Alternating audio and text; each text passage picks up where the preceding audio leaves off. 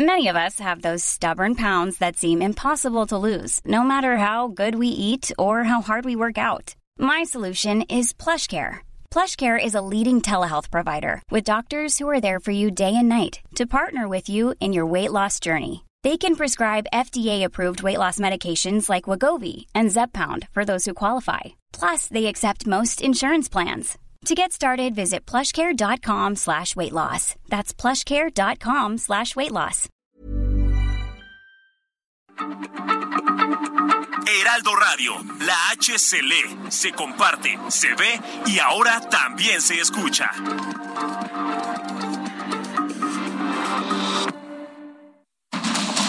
Inicia. Heraldo Noticias de la tarde con Jesús Martín Mendoza. En Heraldo Radio.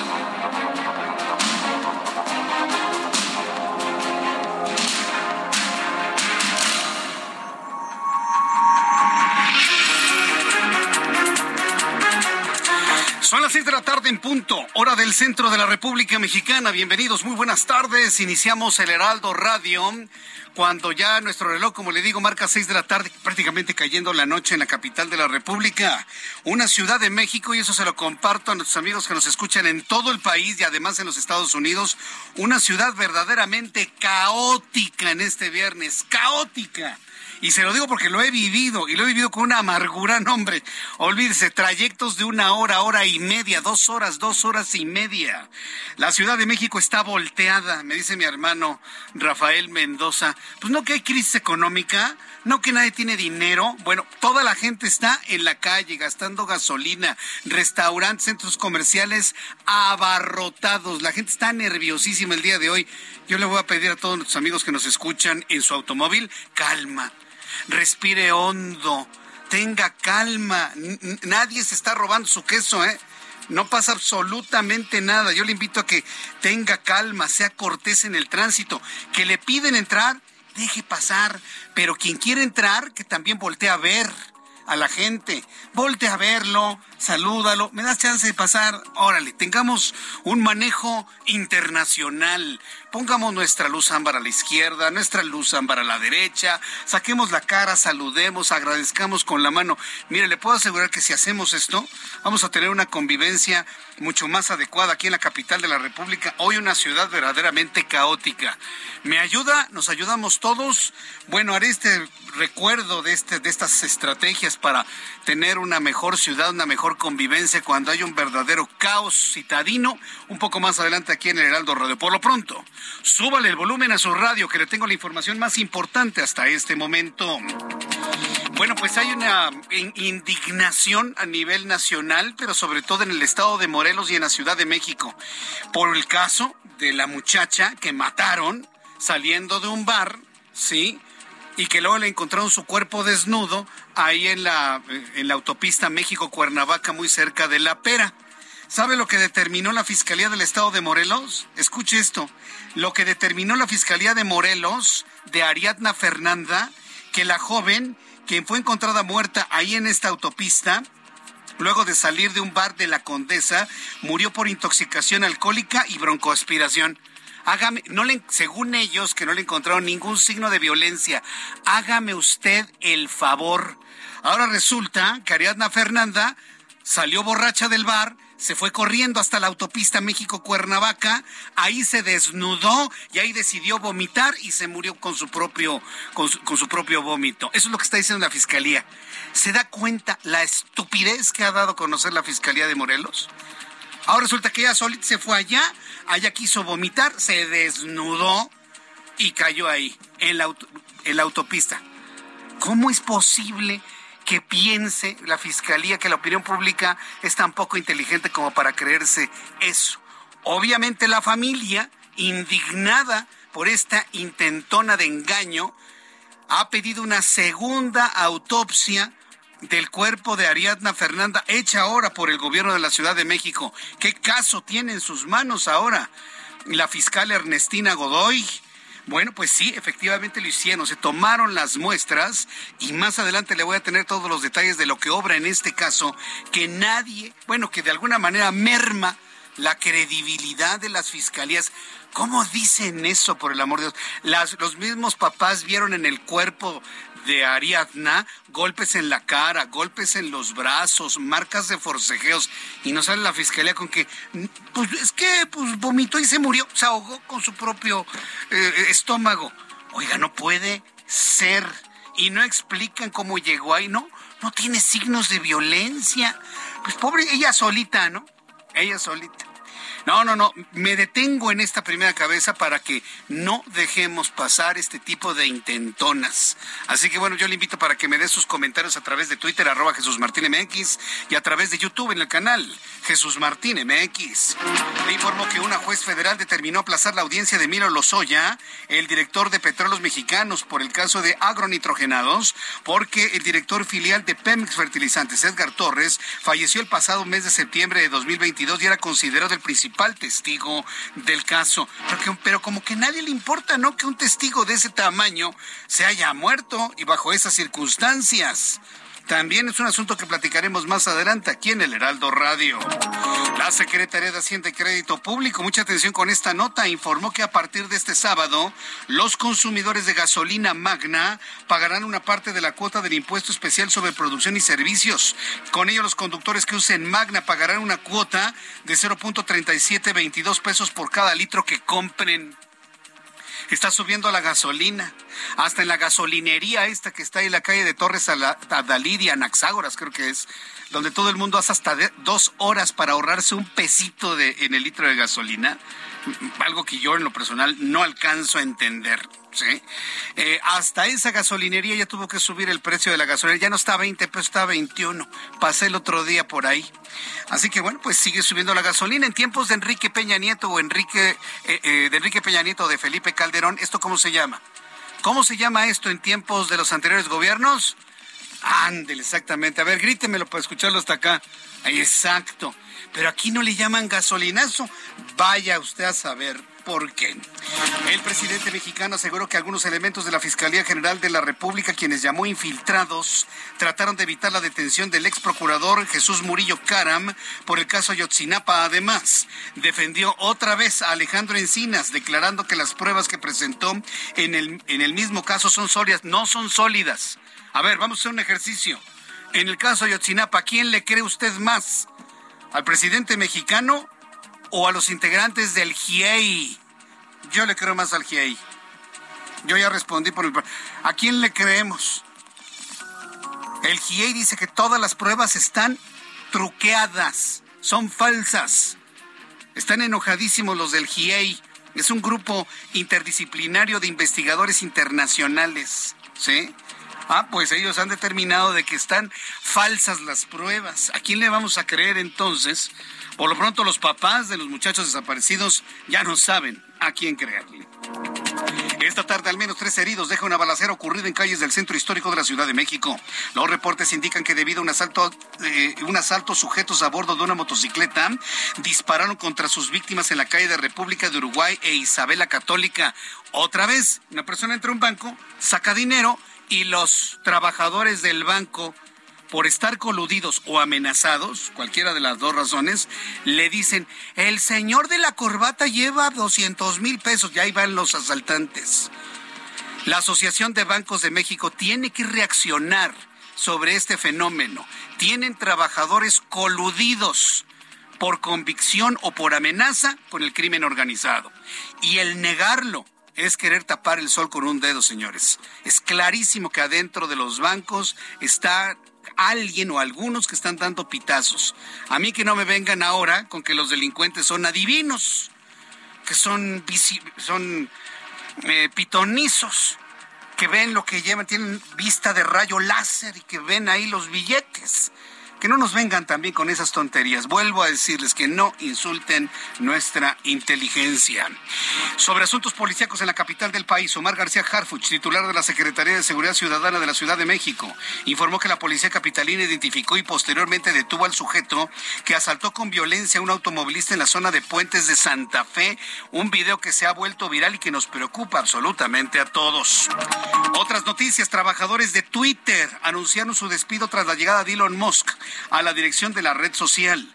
De acuerdo con un documento interno de Twitter que trascendió esta tarde, cerca del 50% de la planta de trabajadores de Twitter, es decir, 7.500 trabajadores, fueron despedidos liquidados como debe de ser, pero finalmente despedidos. Actos que Elon Musk justificó como necesarios para mantener sanas las finanzas de la compañía. Son las noticias en resumen. Vamos a entrar en comunicación con nuestros compañeros reporteros urbanos. Empiezo con Mario Miranda. ¿En qué punto de la Ciudad de México te ubicamos, Mario? Ciudad caótica a esta hora de la tarde.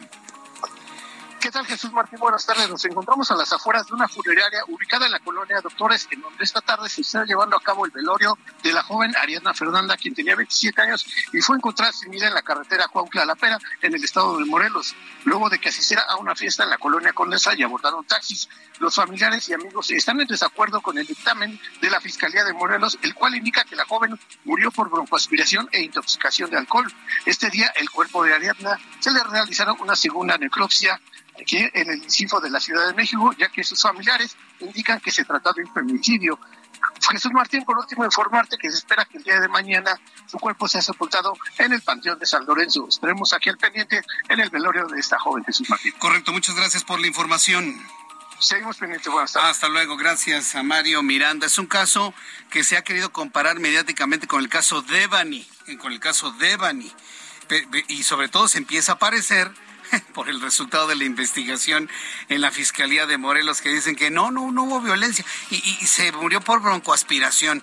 Bueno, los papás están, es probable que haya tenido una broncoaspiración, pero luego de un forcejeo, violencia y alguien la mandó hasta la autopista México-Cuernavaca a la altura de La Pera, esto en el municipio de Tepoztlán, ¿o qué? Nos va a decir la fiscalía de que se fue corriendo.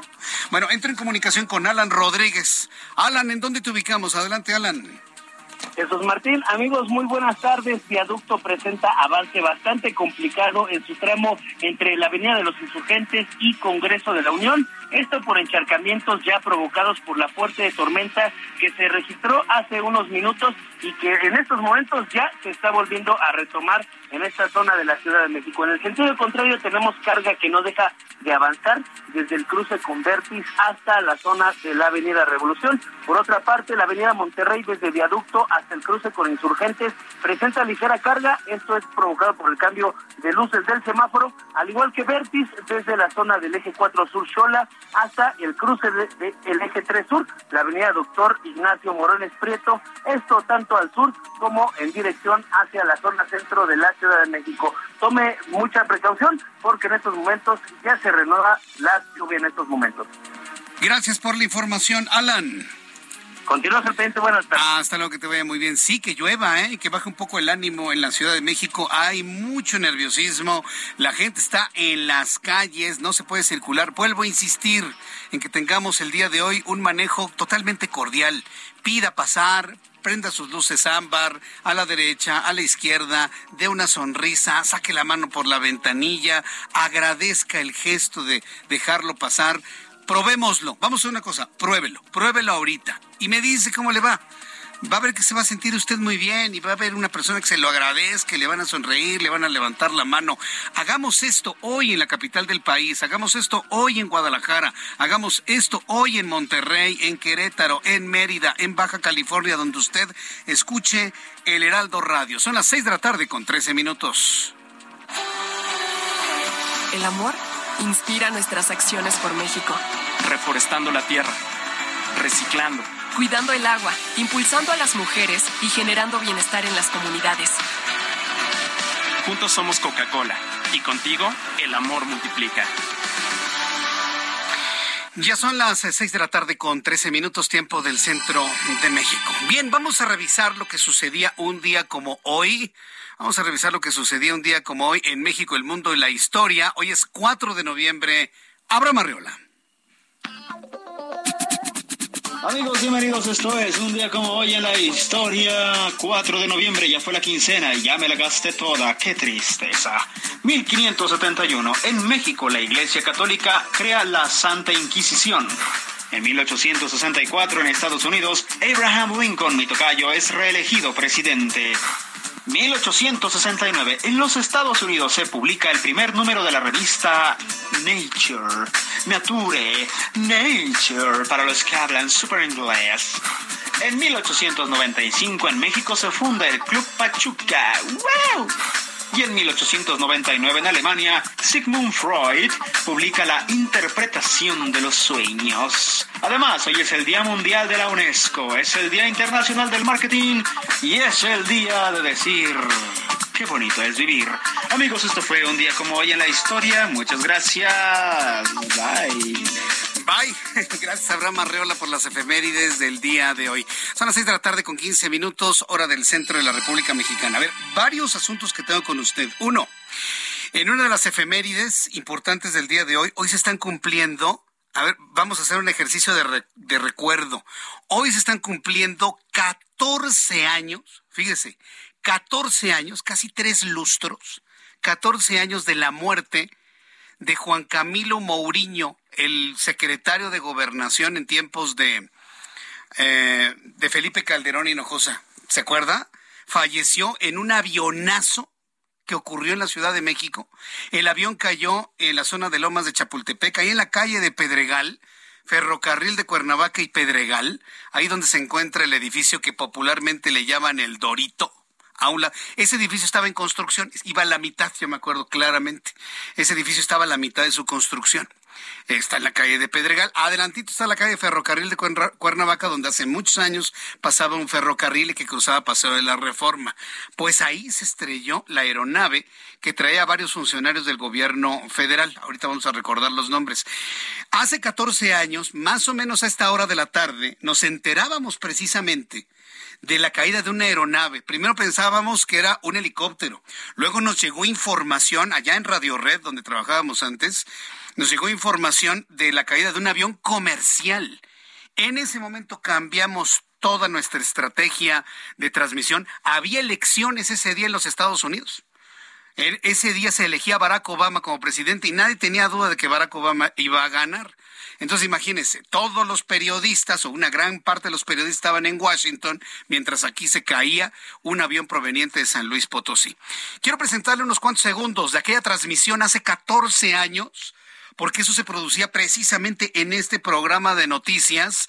Y esa cobertura valió el Premio Nacional de Periodismo, por cierto, por la forma en la que dimos a conocer la noticia de manera oportuna Sí, y, y, de una manera muy clara con un gran equipo de reporteros y corresponsales de aquella estación de radio. Vamos a escucharlo. Vamos a nuestro compañero Daniel Almazán, está a bordo del helicóptero de la red de Radio Red. Adelante, Daniel. Efectivamente, Jesús Martín, estoy observando una columna de humo. Al parecer, una aeronave se ha ido al suelo, se ha precipitado en el poniente del Distrito Federal. Lo que están informando todavía, Jesús Martín, que es el cruce de periférico y el paseo de la reforma. Lo que estamos observando ya es la columna de humo. Alcanzamos a ver las llamas que están saliendo. Incluso se eh, pudo observar incluso una explosión, Jesús Martín, por lo que ya nos estamos aproximando hasta este perímetro. En ese entonces teníamos helicóptero en esa estación de radio, estoy hablando hace 14 años, no existían los drones ni mucho menos, y todas las redes sociales pues apenas empezaban a movilizarse en ese entonces. Y bueno, pues empezábamos a transmitir, nuestros compañeros reporteros, entrevistas, no sabíamos, y empezábamos a notar de que un avión proveniente de San Luis Potosí, de la Secretaría de Gobernación, pues no llegaba, no llegaba, no llegaba. Otro momento de la transmisión de aquel 4 de noviembre de 2008. Gobernación Juan Camilo Mourinho en San Luis Potosí. Vamos con nuestro compañero José Antonio Morales. Él se encuentra en Periférico y Paseo de la Reforma. Adelante, José Antonio. Gracias, Jesús Martín. El panorama que tenemos en este momento pues es desolador porque el jefe de gobierno del Distrito Federal ha confirmado por lo menos la muerte ya de tres personas y cinco personas más lesionadas ya trasladadas a distintos hospitales. Llegó gente del ejército mexicano, de la Procuraduría General de la República, tal vez entre 20 y 30 vehículos que resultaron dañados, algunos de ellos quemados en su totalidad, otros parcialmente, otros con algo roto. Hace unos minutos Jesús Martín, uno de los paramédicos de la Cruz Roja Mexicana, encontró el pie de un ser humano y es muy probable que no sea la única imagen que encontremos a partir de este momento. es, es ese dramatismo, nuestros compañeros reporteros nos daban cuenta, habían encontrado un pie, imagínense, y el impacto de los compañeros que estaban en motocicletas en el lugar, estaban en el helicóptero y con esa misma energía que transmitíamos hace 14 años, lo hacemos ahora en esta plataforma de radio. Es impresionante el recuerdo. ¿Y sabe qué me impresiona más? Que ningún medio de comunicación, nadie ha recordado este acontecimiento de hace 14 años. Porque independientemente de la muerte de un secretario de gobernación, que de hecho, de suyo, era gravísimo, era gravísimo, era impensable, ¿sí? ha sido el accidente de aviación más grave que ha vivido la Ciudad de México. Por eso es una de las grandes noticias de esta capital. ¿Quiénes murieron en esa aeronave? Juan Camilo Mourinho, que era el secretario de Gobernación. José Luis Santiago Vasconcelos, que era el titular de la Secretaría Técnica para la implementación de las reformas constitucionales en materia de seguridad y justicia penal. ¿Se acuerda? Hubo una gran reforma en ese entonces. En ese entonces también murió Miguel Monterrubio Cubas, que era el director de comunicación social de gobernación. O sea, cómo me dolió, porque era un, era un tipazo. Yo lo conocí, era un gran ser humano, un gran padre de familia, era un gran compañero de trabajo. Miguel Monterrubio, la verdad, es una pena, ¿no? La pérdida de gente así. Murió Arcadio Echeverría, director de Relaciones Públicas. Murió Norma Angélica Díaz, subdirectora de Comunicación Social de la Secretaría de Gobernación. Me daba unos agarrones con ella para entrevistas, pero la relación siempre fue muy cordial y de gran amistad. Murió Julio César Ramírez Dávalos, jefe de ayudantes, Giseli Denis Carrillo Pereira, sobrecargo, Álvaro Sánchez, que era el piloto, Martín de Jesús Oliva, que era el piloto, copiloto y piloto respectivamente. Son las seis de la tarde con 21 minutos. Gracias por acompañarme en este recuerdo de lo acontecido hace 14 años. ¿sí? Otro asunto rápido. Quiero pedirle por favor sus oraciones, sus buenos deseos, su concentración para mi hermano Ebert Mendoza Arriola. En este momento mi hermano está sometido a una cirugía. Es una cirugía delicada, pero al mismo tiempo con una muy buena expectativa de recuperación. Eh, mi hermano desarrolló una coxartrosis un problema en su cadera, en la cabeza del fémur, entonces le van a poner una prótesis. Entonces en este momento pues está realizando esta cirugía, así que yo le pido por favor a usted que me escucha, que me ayude con oraciones y si usted no es católico, pues con sus buenos deseos y sus buenas vibras para que mi hermano Ebert Mendoza Arriola salga muy bien de esta cirugía que le va a cambiar completamente la vida, que le va a traer, espero, y así lo deseamos todos, una nueva calidad de vida, que pueda caminar, finalmente esa es la idea. Así que le pido por favor sus buenos deseos para mi hermano Ebert Mendoza quien en este momento debe estar acercándose ya a la recta final de su cirugía el día de hoy. Bien, vamos a revisar las condiciones meteorológicas para las próximas horas.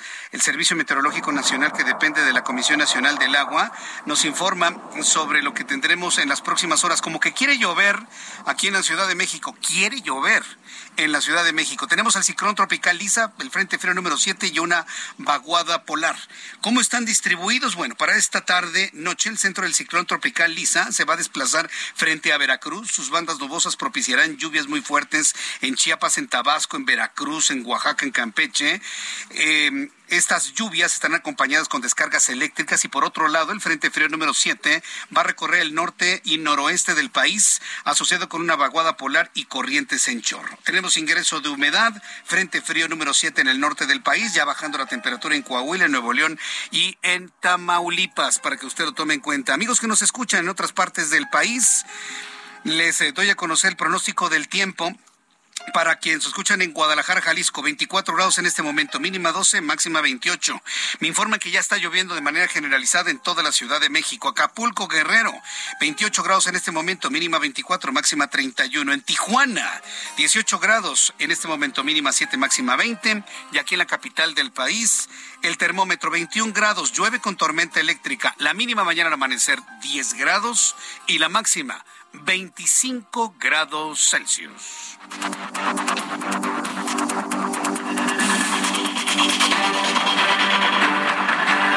Ya son las 6 de la tarde con 23 minutos, las 6 de la tarde con 23, tiempo del centro de México. Bien, vamos a informarle lo siguiente. La audiencia intermedia por el caso agronitrogenados contra el exdirector de Pemex, Emilio Lozoya Austin, fue aplazada 10 días por una jueza federal para la revisión de pruebas otorgadas por la Fiscalía General de la República, porque el exdirector filial de Pemex y principal testigo en el caso, Edgar Torres, se murió el 25 de septiembre. Después de los anuncios le voy a tener el informe de mi compañero Jorge Almaquio que nos tiene todos los detalles de lo sucedido con esta decisión. ¿Qué es lo más grave o qué es lo que es noticia de esto? ¿Que se murió uno de los testigos más importantes en el caso de Lozoya o que le aplazaron 10 días eh, la por la revisión de sus pruebas? Yo en lo personal pienso que es más grave y es más nota que un testigo haya muerto. Habría que ver en qué condiciones, qué fue lo que le pasó. Voy a ir a los anuncios y regreso con esta noticia. Le invito para que me escriba a través de Twitter, arroba Jesús Martín y a través de YouTube, Jesús Martín MX. Escucha las noticias de la tarde con Jesús Martín Mendoza. Regresamos. Heraldo Radio, con la H que sí suena y ahora también se escucha.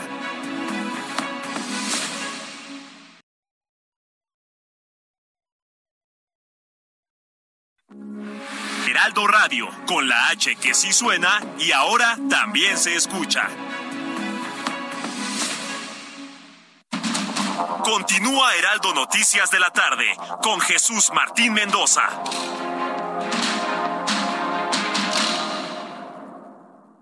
Heraldo Televisión, ahora también por Sky HD. Toda la programación de Heraldo Televisión a través del canal 161 de Sky HD. Noticias, deportes, entretenimiento, gastronomía y mucho más. Heraldo Televisión, en todo el país, ahora también por Sky HD.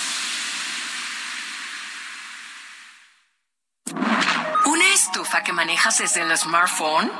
Nuevas estufas LG InstaView, ahora con inteligencia artificial LG ThinQ. Toca dos veces y descubre la magia del interior sin abrir la puerta. Las únicas con horno de convección, air fryer, grill y triple flama.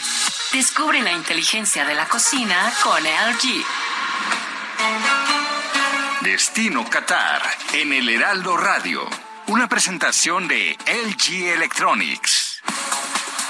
Cuando estamos a poco más de un mes para que inicie el Mundial, no hay forma de dejarnos de asombrar por las decisiones y novedades que surgen desde el Golfo Pérsico. Qatar solicitó asistencia al ejército de Pakistán en aspectos relacionados con la seguridad. Turquía dijo que su país enviará a más de 3.000 agentes de seguridad y que también ha capacitado al personal de seguridad de Qatar. A principios de este año, la OTAN confirmó que también brindará seguridad durante el evento y que el apoyo incluirá capacitación contra las amenazas de materiales químicos, biológicos, radiológicos y nucleares, así como capacitación para la protección de personas muy importantes y para contrarrestar amenazas por artefactos explosivos improvisados. Corea del Sur envió oficiales de policía especializados en contraterrorismo, habilidades de combate cuerpo a cuerpo, técnicas de arresto y mantenimiento del orden público. Hasta la próxima, los saluda Edgar Valer. Destino Qatar en el Heraldo Radio. Una presentación de LG Electronics.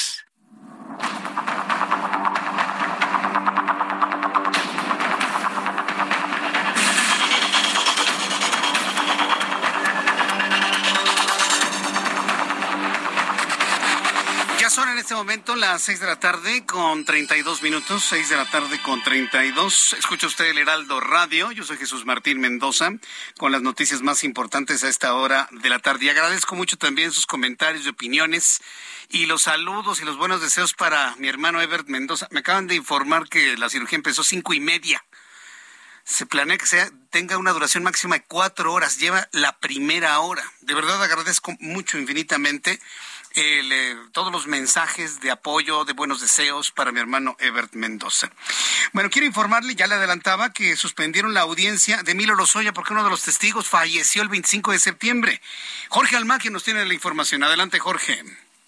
Amigo del Heraldo Radio, así es. A petición de la defensa legal de Emilio Lozoya, la juez de control Verónica Gutiérrez Fuentes aplazó de nueva cuenta la audiencia por el caso de la planta de agronitrogenados. Miguel Ontiveros Alonso, abogado de Emilio Lozoya, informó sobre la prórroga de 10 días, ya que dijo se mantiene firme la postura del exfuncionario de llegar a un acuerdo. Y tal y como lo señalamos en el marco de la audiencia, para concluir el acuerdo reparatorio en el caso de agronitrogenados, la jueza, una jueza sin duda alguna muy bien formada en el ámbito del derecho procesal, nos ha concedido esa prórroga. No se ha fijado fecha para esos efectos. Vamos a esperar, se nos va a notificar correo electrónico y mientras tanto, tal y como lo mencioné con ustedes, amigas y colegas, desde un inicio y lo reitero, vamos a continuar desde hoy mismo, según las instrucciones del señor Lozoya Austin, con la edificación del acuerdo reparatorio para lograr la extinción de la acción penal en su contra. Durante la diligencia que se llevó a cabo este viernes en el Centro de Justicia Federal del Reclusorio Preventivo Norte, Alejandro Rojas Pruneda también abogado, justificó la petición debido a que hace unos días falleció Edgar Torres Garrido, exfuncionario de Pemex, quien fue calificado como el testigo más importante de Lozoya Austin. Sin embargo, los representantes de Petróleos Mexicanos comentaron que desde el 26 de julio se emitió un oficio para notificar que no se logró concretar un acuerdo al respecto. La defensa de Lozoya Austin también solicitó la prórroga con el fin de revisar nuevos descubrimientos consistentes en tres periciales, audio y video, contabilidad y derecho extranjero. El deporte que les tengo. Buena tarde. Gracias a nuestro compañero Jorge Almaquio quien ha sido asignado a esta, al llevar el seguimiento de esta información. Bien, vamos a otro asunto que nos ha verdaderamente indignado, pero sobre todo a quienes somos papás nos preocupa y sobre todo para quienes son mujeres también preocupa muchísimo. El caso de Ariadna Fernanda. Para empezar, vaya amiguitos, ¿no? Que la abandonan con algunas copas encima en un bar ella tiene la necesidad de regresar a su casa en un taxi de aplicación y aparece muerta en la autopista México-Cuernavaca, en eh, cerca de La Pera, en el municipio de Tepoztlán. Hasta allá, fíjese. Hasta allá.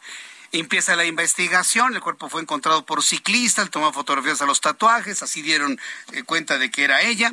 Empieza la investigación y la Fiscalía de Morelos a cargo de Uriel Carmona informó que Ariadna Fernanda, quien fue hallada muerta en la Pera Cuautla, murió de una intoxicación alcohólica. Ah, eso ya lo sabemos, había tomado, había bebido, ¿sí? Y broncoaspiración. O sea, se fue a vomitar hasta allá, hasta la pera, ¿no? Piensan piensan que estamos este, metidos en el celular, por no decir otro tipo de cosas, ¿no? Agregó que no presentaba pruebas de violencia física, que no hay pruebas de que haya tenido violencia física, que tampoco tenía violencia sexual. Además, este viernes en Cuautla fueron encontrados los cuerpos de cinco mujeres, tres estaban descuartizados, dos con el tiro de gracia. Sobre este hallazgo, el fiscal dijo que se investigan bajo el protocolo de feminicidio. Vaya, porque para acomodar las cosas, a lo mejor hasta se suicidaron y solitas. Se desmembraron, ¿no? Por lo que veo. Vamos con Guadalupe Flores, ella es corresponsal en Cuernavaca, quien nos tiene los detalles de lo que dijo hoy la Fiscalía. Debo decirle, la familia evidentemente no está de acuerdo con ese resultado en la investigación. Adelante, Guadalupe Flores, gusto en saludarte. Hola, ¿qué tal? Eh, Jesús, te saludo con mucho gusto desde Morelos. Así es, pues comentarte que la Fiscalía del Estado pues decidió descartar el asesinato de Ariadna Fernanda N como feminicidio.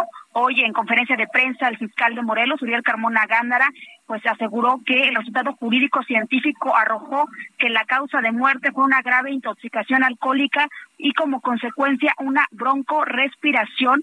No se encontraron incluso huellas de violencia y es que eh, pues dijo que Ariadna Fernanda, esta joven de 27 años, pudo haber sido trasladada a Morelos ya sin vida, por lo que refirió que se indaga si hay alguna omisión por parte de las personas que convivieron con ella. Recordemos que justo esa jovencita se encontraba en un bar de la eh, colonia Condesa y su cuerpo fue encontrado en eh, pues el kilómetro 7 de la autopista La Pera Cuautla, a la altura del municipio de Tepoztlán. Hoy también el, fiscal del Estado pues eh, señala que tampoco hay rastros de abuso sexual en su cuerpo, pero bueno, escuchamos parte también de lo que declaró sobre la necropsia que se le aplicó a esta joven de 27 años. La necropsia no es coincidente con un feminicidio, pero vamos a agotar toda la investigación para descartar cualquier otra posibilidad por una, una, una grave intoxicación alcohólica y una consecuente broncoaspiración. No encontramos en ella huellas de violencia. lo que declaró esta mañana el fiscal general del Estado.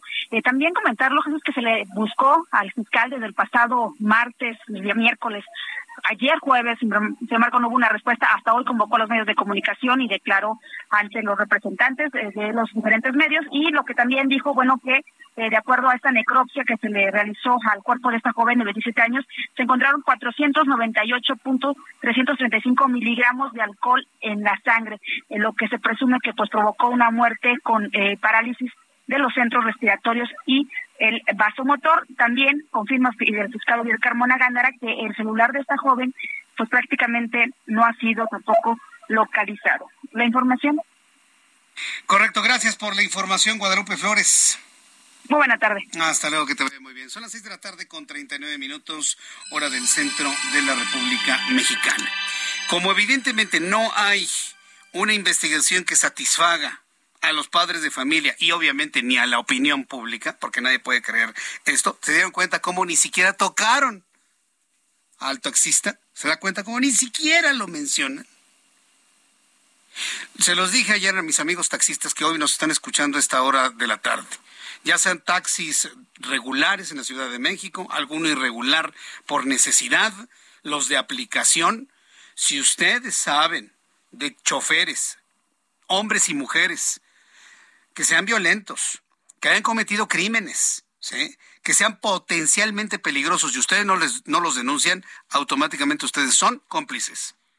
Las plataformas de servicios de transporte de personas por aplicación, estas aplicaciones, son cómplices mientras no limpien su base de información y su base de choferes de potenciales asesinos. Se convierten en cómplices. Y yo espero que una ciudad como esta, la Ciudad de México, ponga orden en eso. Yo entiendo que mucha gente trabaja y es legítimo que trabajen así, pero no pueden coexistir con asesinos, perdón, pero bajo ninguna circunstancia, porque les demerita su trabajo, señores. Por favor, denúncienlos. Hoy la jefa de gobierno de la Ciudad de México, Claudia Sheinbaum, dialogó con la familia de Ariadna Fernández y Lidia Gabriela, las dos mujeres que perdieron la vida en días recientes. Una encontrada extrañamente en la México Cuernavaca y la otra que se aventó del taxi y murió al caer al pegarse en la cabeza. La jefa de gobierno, Claudia Sheinbaum, dijo que en ambos casos se comunicó con las familias y la fiscalía está en contacto para apoyar las investigaciones de ser necesario. Claro, la jefa de gobierno ha facilitado todo lo necesario para hacer la segunda autopsia de Ariadna Fernanda. Carlos Navarro, gusto en saludarte. Muy buenas tardes, Carlos. Buenas tardes, Jesús Martín. Te saludo con gusto a ti, al auditorio, y te comento que la jefa de gobierno de la Ciudad de México, Claudia Sheinbaum, ya entabló diálogo con las familias de Ariadna y Lidia, mujeres que lamentablemente perdieron la vida en días recientes. Hoy, en conferencia de prensa, la mandataria detalló la información que tienen hasta el momento. Escuchemos.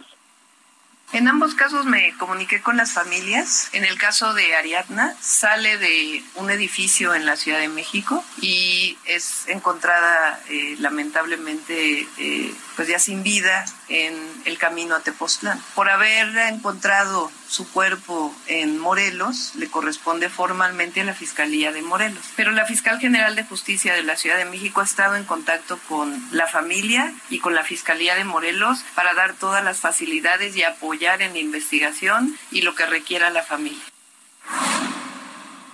Comentarte que ayer la Fiscalía de la Ciudad de México informó que por noticia criminal inició una carpeta de investigación luego del hallazgo en una carretera de Morelos del cuerpo de una joven quien, de acuerdo con denuncias en redes sociales, fue vista por última vez el pasado 30 de octubre en la colonia Condesa, en la alcaldía Cuauhtémoc. En este caso, personal ministerial de la Fiscalía de Investigación del Delito de Feminicidio de la Coordinación General de Investigación de Delitos de Género y Atención a Víctimas mantiene comunicación y coordinación permanente con sus homólogos de Morelos.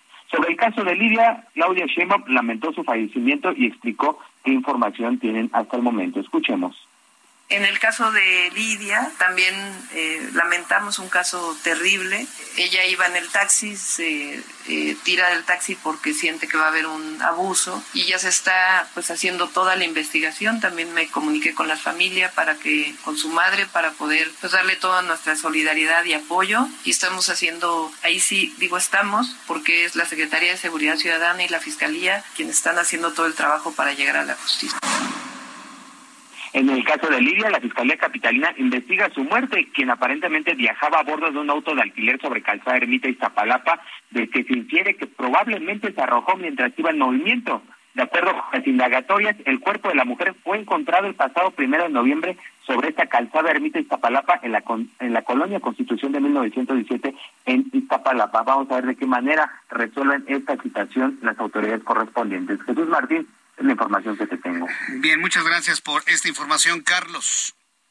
Hasta luego, buenas noches. Hasta luego, mi compañero Carlos Navarro con toda esta información. Bueno, eh, hay que, vaya, hay que reconocerlo, hay que reconocer en este caso particular, en este caso particular, este nivel de sensibilidad tanto de la jefa de gobierno como de la fiscal de la Ciudad de México, porque evidentemente son mujeres y algo tampoco les checa, ¿eh?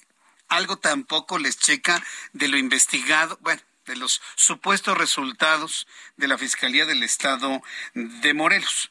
Esto por un lado. También eh, la jefa de gobierno se reunió con los familiares de la mujer, lo escuchábamos, que se lanzó del taxi esa desesperación, ese miedo, ¿no? Oiga, aquí me detengo, ¿no? Y se agarra, el tipo arranca, deténgase, me quiero bajar. Y el tipo no le hace caso y se la quiere llevar. ¿Qué hace? La mujer baja la ventanilla, pide auxilio. Hay gente que la vio gritar desde el taxi o del vehículo este, ¿no? Abre la puerta, se lanza, su cabeza pega contra el pavimento, muere instantáneamente. Así que bueno, pues en Tampico, Tamaulipas, familiares y amigos despidieron a Lidia Gabriela lanzando globos blancos al cielo. La joven perdió la vida, como ya le expliqué aquí en la capital de la República. Las autoridades identificaron a Fernando Velázquez como el dueño del taxi Nissan Versa color rosa con placas A2303C, pero se desconoce si él conducía la unidad. No se sabe, pero por lo pronto están buscando al dueño del taxi. Carlos Juárez nos tiene la información. Adelante, Carlos, desde Tampico, Tamaulipas. Jesús, muy buenas tardes, qué gusto saludarte, así que todo tu auditorio, así ya lo comentaste, los amigos, familiares y ustedes queridos de Lidia lanzaron globos blancos el día de hoy para despedirla en el Panteón de Tangol, aquí en la ciudad de Tampico. Su madre, la señora Lidia Barrientos Méndez, exige justicia. Estuvo acompañada de sus compañeros de la Universidad Autónoma de Tamaulipas y a lo lejos logramos escuchar y observar parte de lo que decía la señora Lidia Barrientos, y es que ella fue muy puntual al pedirle a la gente, a hacer el llamado a mujeres y a hombres, de que cuando una mujer esté siendo violentada, traten de ayudarla, que también cuando una persona esté siendo buscada, compartan las imágenes para que pueda recibir el apoyo necesario. Escuchemos parte de las palabras de la señora Lidia Barrientos mientras era sepultada su hija Lidia. Ella pedía auxilio y una pareja que iba en una moto la escuchó y la iban a auxiliar, pero ella, ella, pues, ella no sabía y ella se, se adelantó y se lanzó con el taxi en movimiento. Eh, recibí una llamada de la, de la señora Claudia Schemmer y ella me da, me dice que, que van a, están haciendo todas las averiguaciones, todas, todas para, para encontrar al culpable. Como familia, como yo como madre, yo exijo justicia, que se esclarezca el caso porque ese hombre si aparece, yo ya no voy a recuperar a mi hija, pero vamos a evitar que le desgracie la vida a otras jovencitas y a otras familias. Esas son las palabras de la señora Lidia durante la entrevista que se vio ahí justamente en el panteón. Déjame comentarte, Jesús Martín, que Lidia Gabriela, a sus 23 años de edad, pues todavía cursaba la, el último semestre de su carrera en la Universidad Autónoma de Tamaulipas y lo iba a hacer en línea.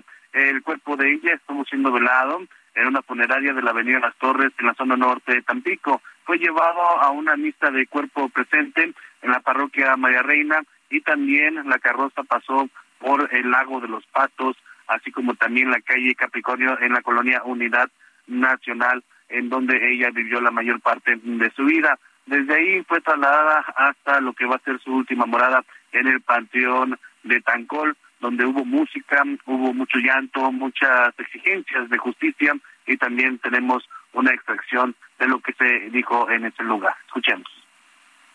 Que tengan mucho, pero mucho cuidado. Acuérdense que el que golpea a una nos golpea a todas. Tenemos que apoyarnos, todas, todos tenemos que apoyarnos. Cuando una niña se pierda, cuando una niña no la encuentren, den una publicación, compártanla, compártanla, porque hoy somos nosotras, mi familia, niños puede ser una de, de ustedes.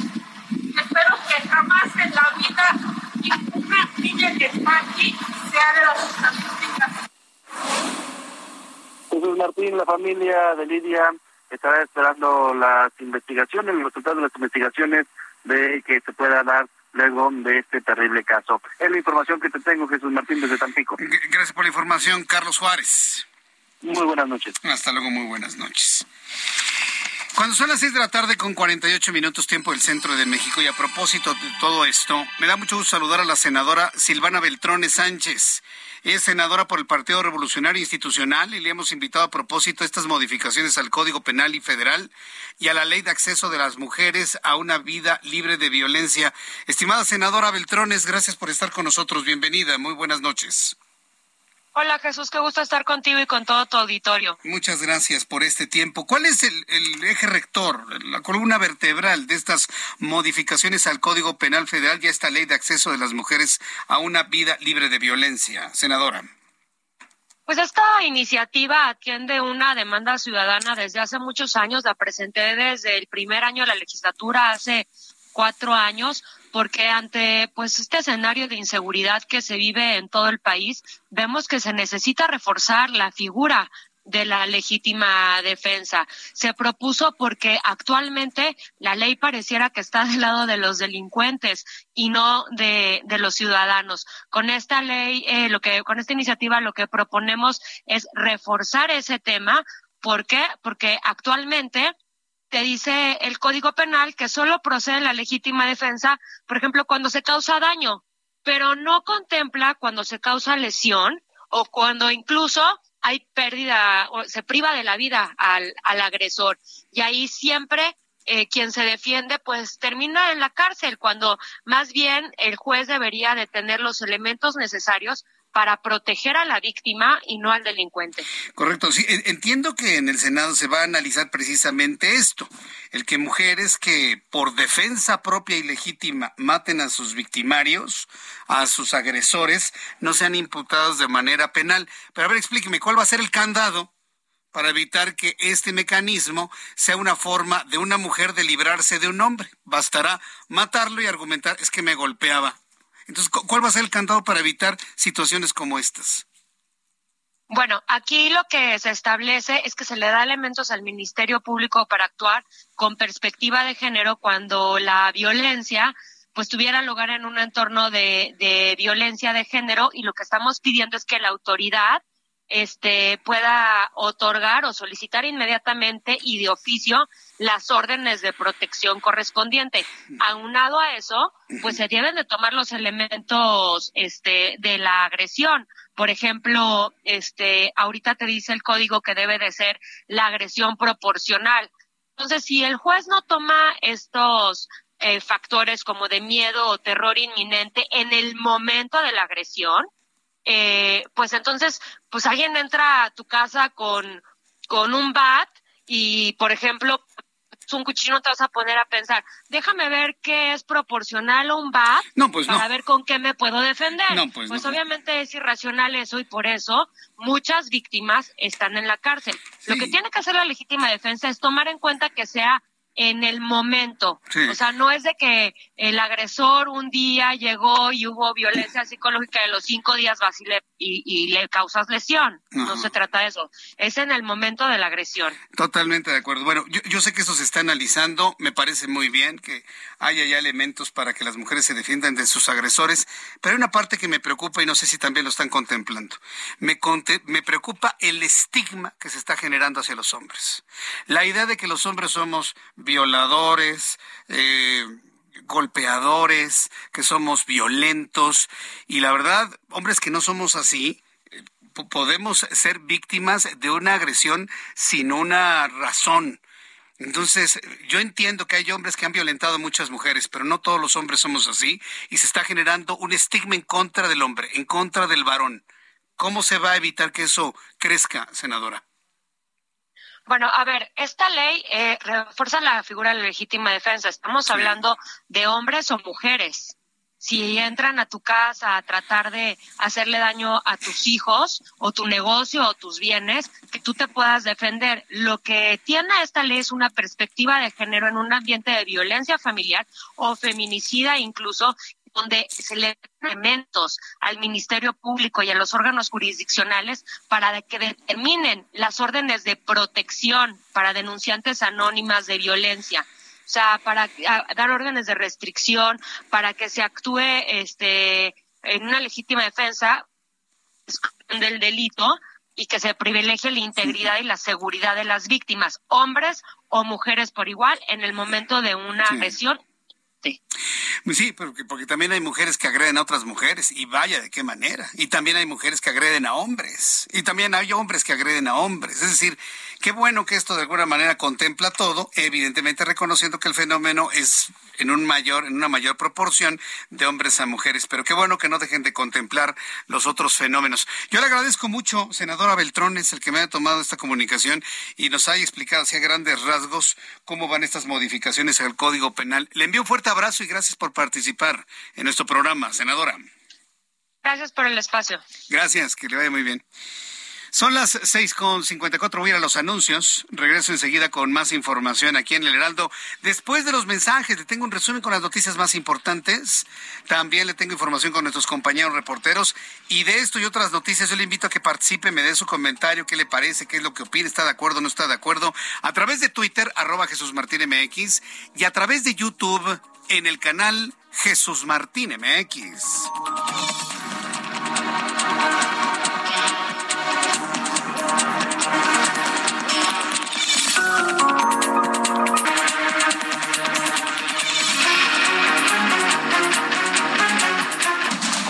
Escucha las noticias de la tarde con Jesús Martín Mendoza. Regresamos. Heraldo Radio, con la H que sí suena y ahora también se escucha.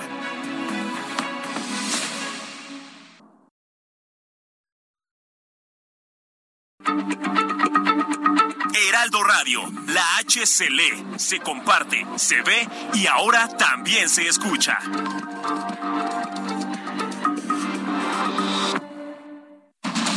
Continúa Heraldo Noticias de la tarde con Jesús Martín Mendoza.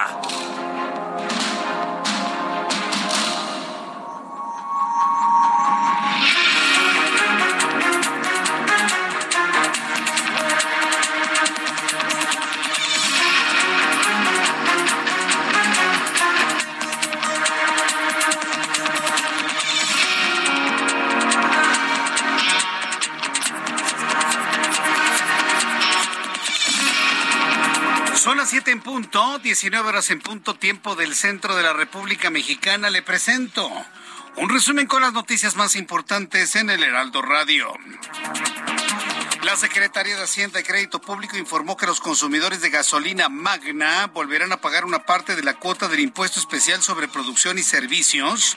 Para el, la siguiente semana del 5 al 11 de noviembre, el estímulo fiscal que aplique el gobierno federal para ese combustible se va a reducir del 100 al 93.22%. Con ello, los conductores que usen gasolina magna, la gasolina verde, pagarán una cuota de 0.3722 pesos por cada litro que consuman.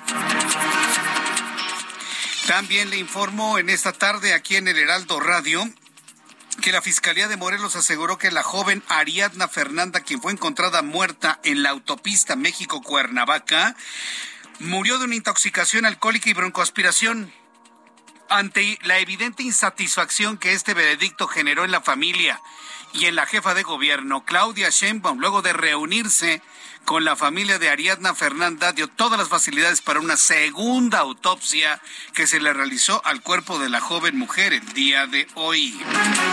Una juez federal determinó aplazar la audiencia de Emilio Lozoya, el exdirector de Petróleos Mexicanos, por el caso de agronitrogenados, porque el director de filial de Pemex Fertilizantes murió el pasado mes de septiembre. Imagínense, uno de los eh, testigos más importantes era el principal testigo en el caso y está muerto.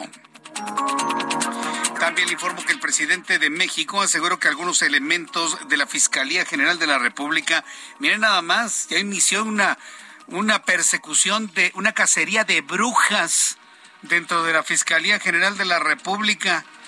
Dice que se llaman infiltrados. Trataron de evitar la detención de Jesús Murillo Caram por el caso Yotzinapa. Además, defendió a Alejandro Encinas y aseguró el presidente que Alejandro Encinas ha presentado pruebas sólidas sobre el caso Yotzinapa. Pues sí, todo el mundo dice lo que quiere, ¿no?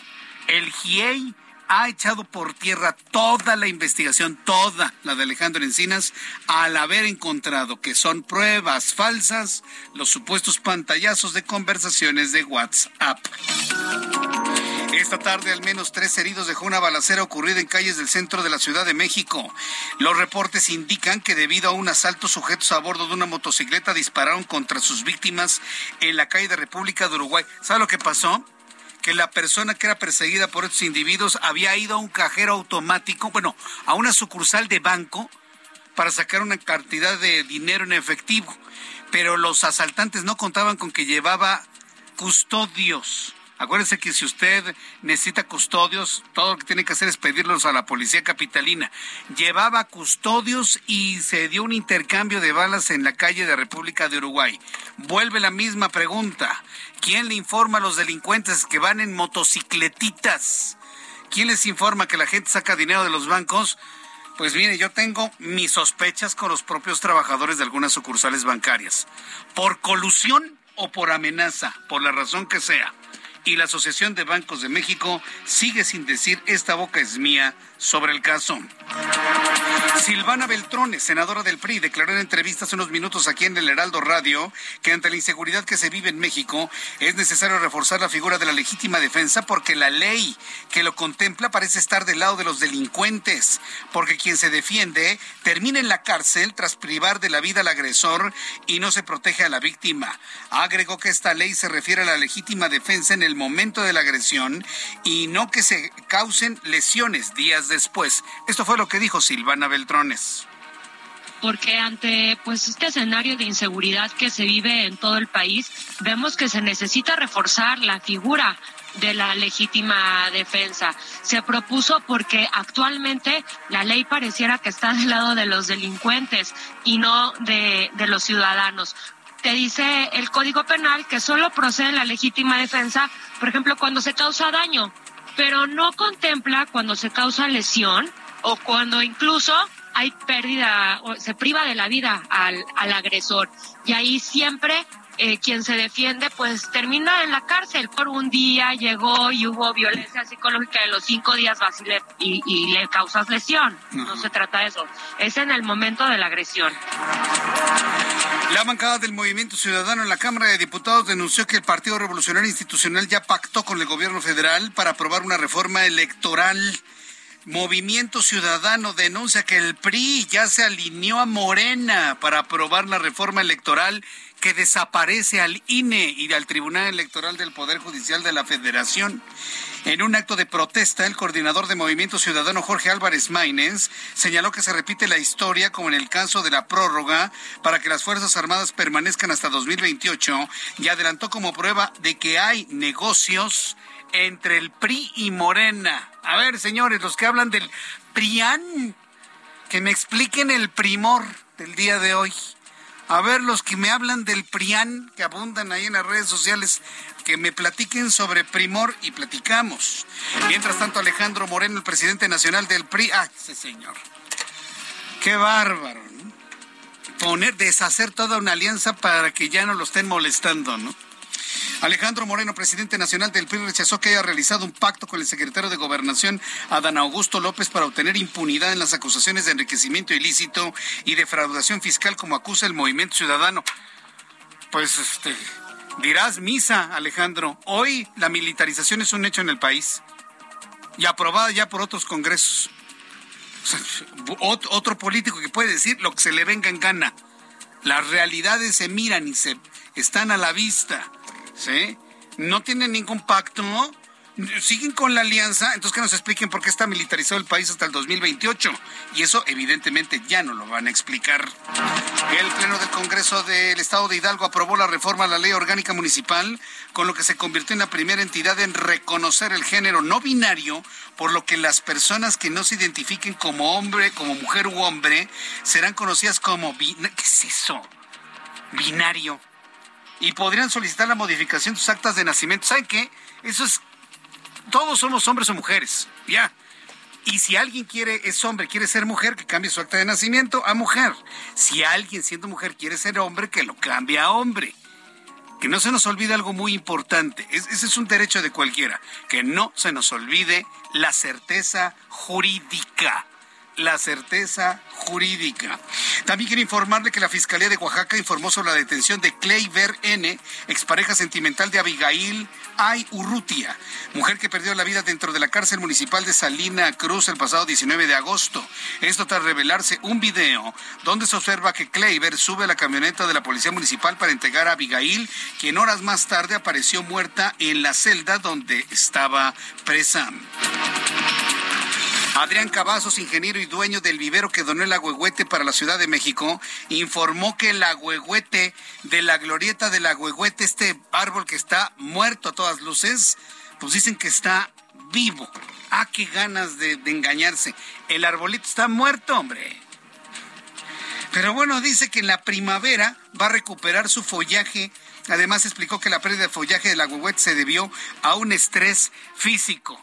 Esa es la única cosa que sí le concedo a don Adrián Cavazos, estrés. Claro, se le estrelló una camioneta, está rodeada de vehículos, le, le pusieron más concreto de banqueta, le hacen manifestaciones, marchas, le avientan cosas, lo rodean con mallas, le ponen papelitos alrededor. Señores, el agüehuete es un ser vivo, es como ustedes. A ver que los pongan en, en medio de una glorieta que los pongan alrededor de autos con la contaminación, que no les den agua, que los encierran y además les peguen papeles en todo el cuerpo. A ver, a ver si sobreviven. El agüehuete es un ser vivo, señores. No es un ornato nada más. Pero pues dice don Adrián Cavazos que va a florecer en primavera. A ver, noviembre, diciembre, enero, febrero, marzo. En cinco meses más podría florecer el agüehuete. Yo sinceramente lo dudo. Habitantes y pescadores de playas de Salina Cruz y Tehuantepec denunciaron un derrame de hidrocarburo desde el pasado 19 de octubre y que no ha finalizado a la fecha, por lo que se detuvieron las actividades económicas y turísticas de la zona. Los pobladores aseguraron que el hidrocarburo proviene de instalaciones de Pemex cercanas a las playas. La Fiscalía General de Guerrero acordonó una parte de la carretera de Iguala Teloloapan por el hallazgo de un cuerpo desmembrado de tres hombres y el de una mujer por el momento no se ha identificado a las víctimas y ninguna autoridad ha emitido algún comunicado al respecto. Este viernes autoridades informaron que a partir de este sábado, mañana, las escuelas van a cerrar en Nueva Delhi debido al peligroso nivel de contaminación atmosférica provocado por las quemas agrícolas al norte de la India que se suman a las emisiones industriales y de tráfico. Una joven de 19 años que fue reclutada por una red de trata de personas que le explotó sexualmente en Colombia logró ser liberada gracias a que su mamá se infiltró en el círculo de sus captores para desmantelar la banda junto con la policía. Son las noticias en resumen. Le invito para que siga con nosotros. Le saluda Jesús Martín Mendoza. Son las 7 con 11, 7 con 11 hora del centro de la República Mexicana. Viernes de caos ¿eh? vehicular. Qué forma de tener la, la, Ciudad de México completamente detenida para nuestros amigos en Guadalajara, en Monterrey, en Querétaro, en Mérida, que al ratito o el día de mañana vienen a la ciudad. Hemos tenido días muy complicados para que lo vayan tomando en cuenta y de alta, altísima contaminación. Usted sale a la calle, respire y dígame a qué huele. Respire y dígame a qué huele. Mario Miranda, ¿en dónde te ubicamos a esta hora de la noche?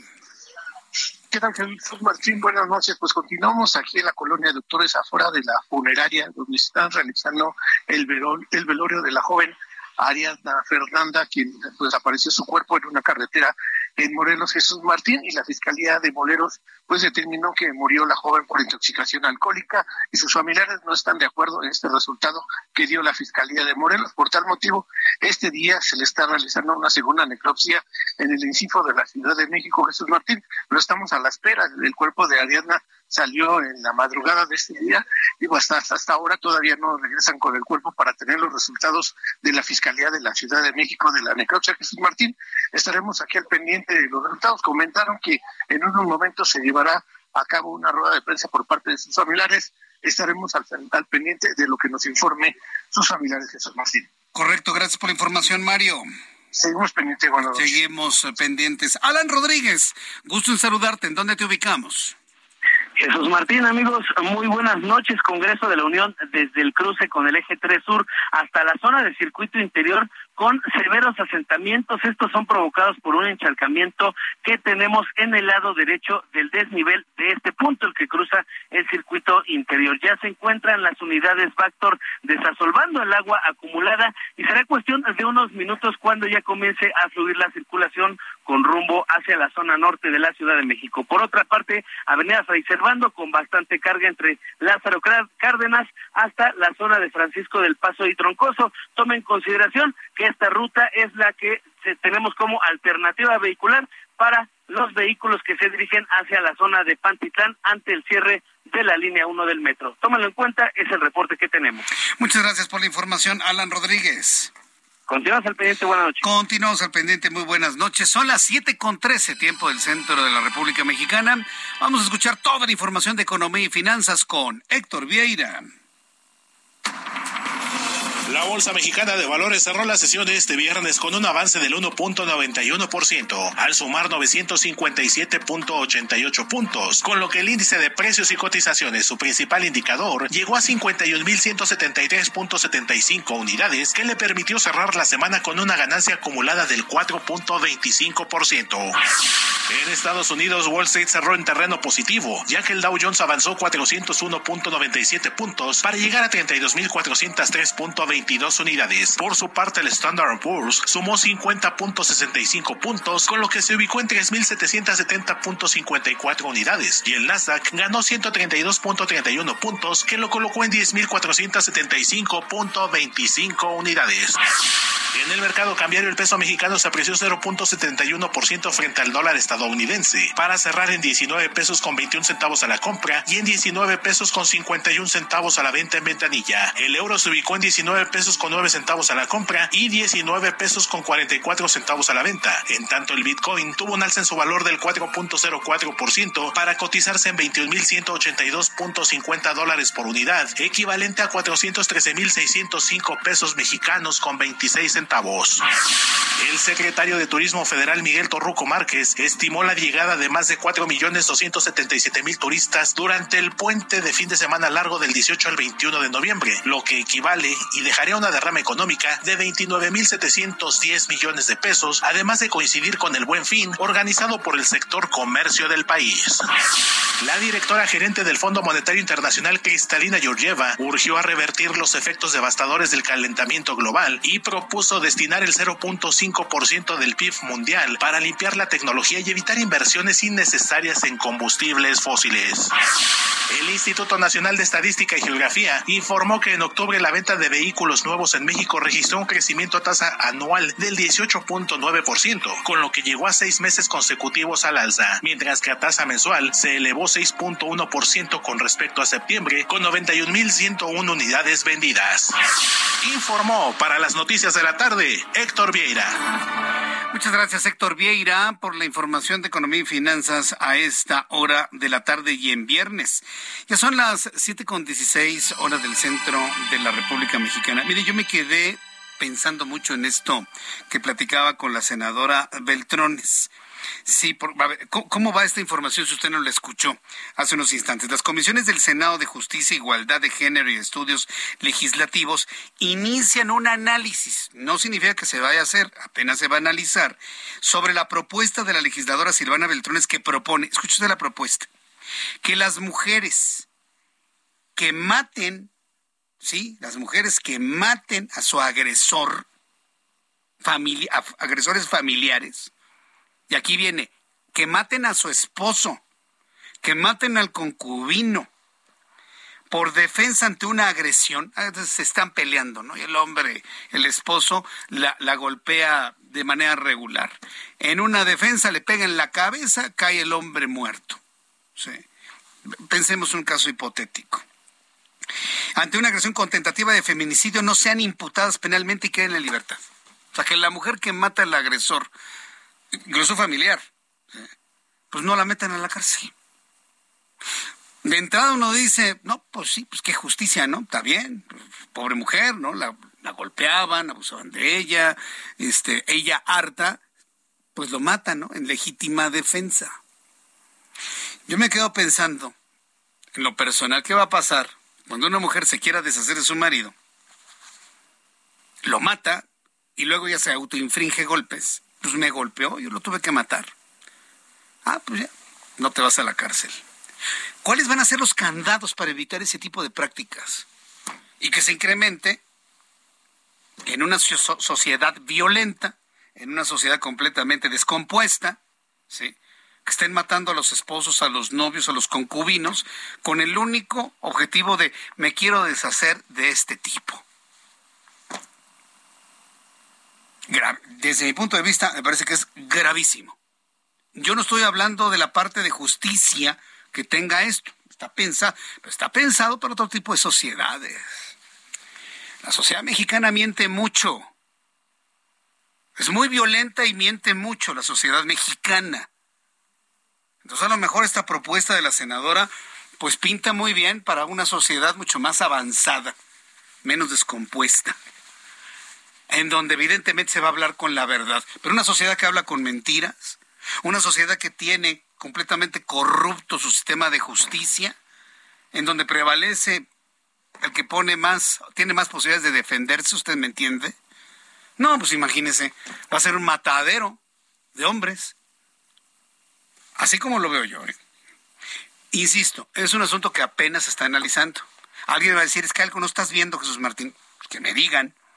Traté de hablarlo con, con la senadora, pero pues hablaba de, me, contestó esta preocupación de que no era nada más para mujeres, sino entre también entre hombres, ¿no? O de mujeres a hombres, de hombres a mujeres, de mujeres a mujeres, hombres a hombres. Pues está bien. Pero a ver, ¿cómo le van a comprobar de que efectivamente fue legítima defensa? Ese es el punto. No va a haber un policía que esté viendo la pelea para que en un momento dado, pues, en flagrancia, pues determine todo, ¿no? Pues es imposible. Bien, pues vamos a entrar en comunicación con el doctor Luis Daniel Sánchez Arreola.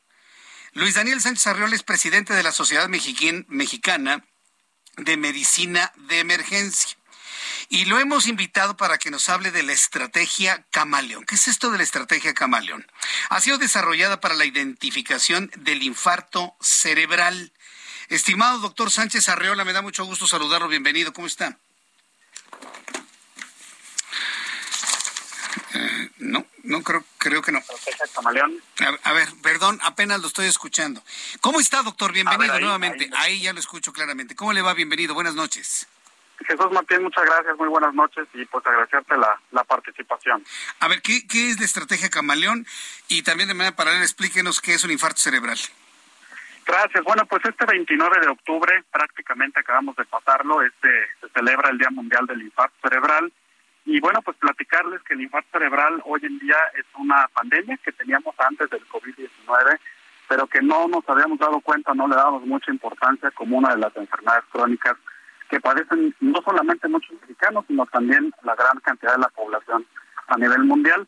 Eh, el infarto cerebral se ocasiona cuando se obstruye la sangre de una de las arterias del cerebro y bueno, pues hoy Jesús Martín es eh, la cuarta causa, eh, lamentablemente, de muerte a nivel mundial, pero es la primera causa de discapacidad en los países en vías de desarrollo.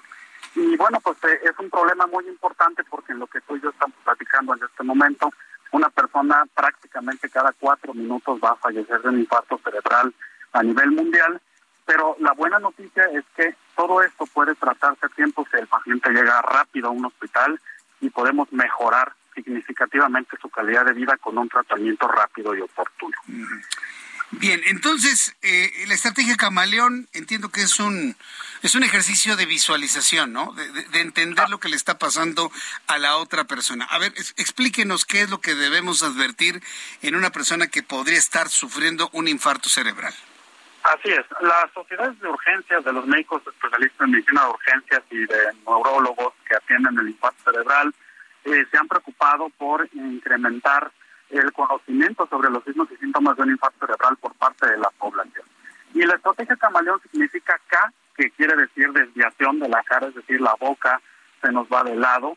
Ma significa mano pesada, es decir, hay disminución de la fuerza en una mano, en un pie, no podemos eh, tomar alguna cosa porque no hay fuerza. Le, alteraciones del lenguaje, es decir, no podemos hablar, arrastramos la voz, ON es un llamado a la acción, Jesús Martín, para encender el teléfono y marcar al 911 y poder hacer que ese paciente reciba tratamiento rápido en un hospital. Si estos signos y síntomas lo reconoce una persona hoy en día, podemos cambiar el curso de esta enfermedad y salvar más vidas con estos signos tan sencillos, que es cara colgada, mano pesada, lengua trabada y un llamado a la acción para hacer una atención rápida y oportuna. Me están preguntando, amigos del público, si es lo mismo hablar de un infarto cerebral que un accidente cerebrovascular. Así es, seguramente la población Jesús Martín lo conoce eh, eh, más comúnmente como embolia cerebral, que es otro término que se ha utilizado, pero sí, la enfermedad vascular y el infarto cerebral es exactamente la misma enfermedad. Un accidente cerebrovascular, infarto, bueno, hay quienes le llaman coágulo en el cerebro, es decir, se interrumpe el flujo sanguíneo en una parte del cerebro, eso es lo que está ocurriendo. Así es, Jesús Martín, se interrumpe el flujo sanguíneo en una parte del cerebro, esto se va produciendo durante mucho tiempo y por supuesto mencionarte que tiene una relación muy importante con las enfermedades crónicas por eso es una enfermedad más común en, México y en otros países. Diabetes, hipertensión arterial, obesidad, insulidemia, hoy son los factores de riesgo más importantes. Y bueno, la Organización Mundial de la Salud lo dice cada año que pasa en los últimos 10 años. Hemos incrementado estos factores de riesgo en un 7 o un 10%. Así que bueno, pues las proyecciones dicen que para los siguientes 30 años, Jesús Martín, eh, las enfermedades cardiovasculares y del cerebro, como es esta, el infarto cerebral, pues van a ser las principales causas de muerte si no hacemos algo por Qué barbaridad. Compártanos, por favor, doctor Sánchez Arriola, una página de internet o redes sociales para que el público pueda incrementar esta información. Por supuesto, nos pueden encontrar como Sociedad Mexicana de Medicina de Emergencias a través de la página www.sme-ac.com, en donde, por supuesto, podemos eh, participar más con, con el público y resolver dudas acerca de esta enfermedad o en nuestra página de Facebook como Sociedad Mexicana de Medicina de Emergencia. Con mucho gusto. Sociedad Mexicana de Medicina de Emergencia. Eh, doctor Luis Daniel Sánchez Arreola, muchas gracias por este tiempo para el auditorio del Heraldo. Al contrario, muchas gracias. Que le vaya muy bien, gracias, hasta pronto. Son las siete con veinticinco, voy a los mensajes y regreso enseguida con más en el Heraldo Radio. Escucha las noticias de la tarde con Jesús Martín Mendoza. Regresamos. Heraldo Radio, con la H que sí suena y ahora también se escucha.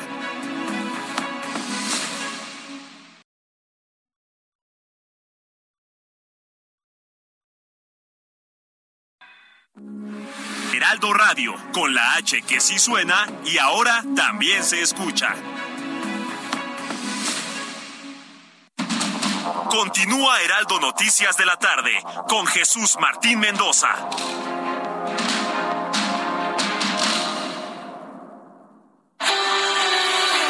El amor inspira nuestras acciones por México. Reforestando la tierra, reciclando cuidando el agua, impulsando a las mujeres y generando bienestar en las comunidades. Juntos somos Coca-Cola y contigo el amor multiplica. Esperar la llegada de nuestro bebé es lo más maravilloso que puede pasar. Siempre queremos lo mejor para su salud. Por eso, si no te has vacunado contra el COVID-19, vacúnate. Hazlo por ti, por él, hazlo por todos. Conoce más en que la vacuna nos una.org. Que la vacuna nos una. CIRT, Radio y Televisión Mexicanas. Consejo de la Comunicación, voz de las empresas.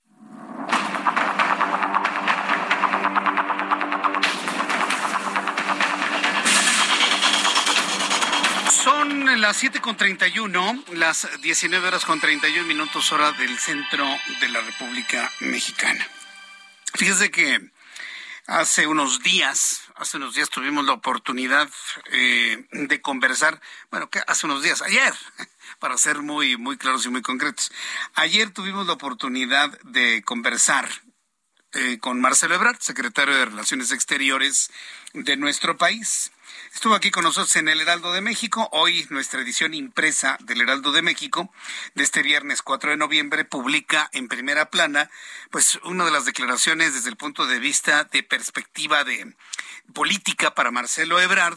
Se le preguntó si tenía algún plan B en el caso de que Morena no elija a Marcelo Ebrard como el candidato a la presidencia de la República y nos dijo clara y contundentemente no tengo plan B para 2024. Eh, esta es una nota eh, hecha por nuestro querido compañero y amigo don Pepe Carreño, quien es nuestro director del área de internacionales del Heraldo de México. Y bueno, pues en la página número 4 de nuestra edición del día de hoy, también lo puede ver en digital, pues puede conocer varios comentarios que hizo Marcelo Ebrard el día, eh, ayer precisamente en entrevista con Alejandro Cacho en su programa de televisión. Y bueno, pues también tuve la oportunidad de algunos columnistas, periodistas de esta casa editorial de convivir, compartir con Marcelo Ebrard. Y una de las preguntas eh, que a mí me llamaron poderosamente la atención fue cuál era la confianza que tenía o tiene Marcelo Ebrard en Raquel Buenrostro, la, nueva secretaria de Economía, tomando en cuenta, sí, tomando en cuenta la dureza de la nueva secretaria, que prácticamente ha desmantelado lo que se tenía de Secretaría de Economía y ha armado una nueva Secretaría de Economía nueva.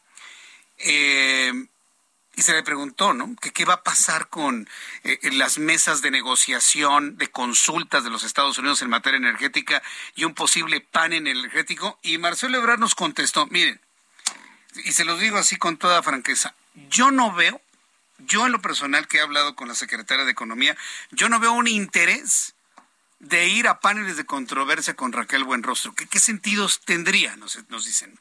¿Qué sentido tendría? El ir a un panel de controversia, de pelearnos con Estados Unidos. Lo que nos conviene es salir bien de las mesas de consultas y no ir a un panel de controversia. Y lo que se tiene hasta este momento, nos explicó Marcelo Ebrard, es una línea completamente similar a la que tenía Tatiana Cloutier para evitar ese panel de controversia. Es lo que le conviene a México y yo no veo ningún interés de que nos vaya mal en esa negociación ni el interés de Raquel Buenrostro. Nos quedamos pues, yo en lo personal me quedé satisfecho con la respuesta. Dije, bueno, sí se lo concedo, por supuesto. Ir a un panel de controversia es darnos un balazo en el pie, ¿no? Pelearnos con Estados Unidos es darnos un balazo en el pie. Y bueno, finalmente así lo abordó el asunto. ¿Por qué le hago todo este contexto? Porque hoy precisamente Catherine Tai, quien es eh, la, representante de comercio de los Estados Unidos, le voy a repetir el nombre, es Catherine Tai, pidió una solución rápida a la controversia en materia energética que inició su país contra México. Subrayo la palabra contra, no con México, no por México, no en apoyo a México, no, no, no, contra México, en el marco del tratado entre México, Estados Unidos y Canadá. Tras su primera reunión virtual con la secretaria de Economía Raquel Buenrostro, se emitió un comunicado de la oficina del representante comercial estadounidense, donde se afirmó que Catherine Tai, la representante comercial de los Estados Unidos, subrayó, y ya cuando Estados Unidos utiliza la palabra subrayar, significa que exigió, ¿sí? Subrayó la importancia de avanzar rápidamente en la resolución de los problemas del sector energético de México, que Estados Unidos identificó en su solicitud de consultas del 20 de julio de 2022 en el marco del Tratado de Libre Comercio. Esa es la nota. ¿Qué es la nota? Que Estados Unidos le pide velocidad a México. Entonces, no estamos viendo precisamente un día de campo. No estamos viendo una tersura en la relación entre, entre ambas entidades, bajo ninguna circunstancia. Están pidiendo, están subrayando la necesidad de ir rápido a las mesas de consulta, lo que pues ya pone un tono de preocupación o de un foquito amarillo que se prendió ahí en cuanto a este tema que quedó pendiente con la salida de Tatiana Cloutier de la Secretaría de Economía. Interesante. Seguramente la próxima semana esto va a generar una reacción muy clara y muy precisa. Ante las rodadas del terror, hablemos de este fenómeno ocurrido aquí en la capital del país y preguntarle a nuestros amigos que nos escuchan en otras partes de la República Mexicana, ¿ustedes tuvieron fenómenos similares? ¿Tuvieron algún fenómeno, alguna, vamos a llamarlo así, alguna expresión popular desbordada por el anglosajón Halloween o por la latinoamericana o muy mexicano Día de Muertos, son cosas distintas, son fiestas completamente distintas, que mucha gente no lo identifica, pero bueno, yo tengo que decir que son cosas completamente distintas. ¿Notaron ustedes algún tipo de manifestación como la de la Ciudad de México, la famosa rodada del terror, rodada de la muerte, rodada del diablo, ya saben, ¿no? Que somos, como que estamos muy afectos a este tipo de tonterías en nuestro país. ¿Sí? Monstruos, muertes, calacas, este, zombies y ese tipo de, cosas. ¿sí? Luego, luego, por andarle jugando al valiente, pasan cosas como la de Corea del Sur, ¿eh? ¿Se acuerda? Fiesta de Halloween, quieren este, abandonar una calle, 153 muertos, aplastados. Se apareció el Halloween. Yo soy de la idea de que no hay que andar jugando con ese tipo de cosas, ¿eh? en lo personal pienso. ¿eh? No hay que andar jugando con ese tipo de energías. Vuelvo a decir, lo dije algún día y pues yo creo que muchas personas están de acuerdo con ello. No hay que andar jugando con eso, porque cuando verdaderamente se aparece, ahí andan todos llorando. ¿eh? Ante las rodadas del terror que causaron caos en la Ciudad de México, el secretario de Movilidad Andrés Layuz reiteró que el reglamento de tránsito es claro. Sí, Andrés, yo le tengo mucho cariño a Andrés Layuz, le tengo fe, es un buen secretario. Pero pensar que hay gente que va a respetar las reglas con un gobierno federal que no está respetando las reglas, el mensaje que se envía es no respetes las reglas. Pero bueno, está bien lo que dice el secretario. El reglamento de tránsito es muy claro y se tiene que atender y se tiene que obedecer. Según el reglamento de tránsito local, los motociclistas deben circular todo el tiempo con las luces traseras y delanteras encendidas. Deben llevar a bordo solo la cantidad de personas para las que existan plaza disponible. Los acompañantes también deben usar casco. Este debe estar correctamente colocado en la cabeza y abrochado. También preferentemente portar visores, chamarra o peto de protección con aditamentos rígidos para cobertura de hombros, codos, torso, específicos para motociclista, guantes, botas, todo de diseño específico para conducción de este tipo de vehículos. Claro, ¿qué es la carrocería de una moto? ¿Qué es la carrocería de una bicicleta? Pues el cuerpo humano, señores. Pues, es obvio que se tienen que poner eso.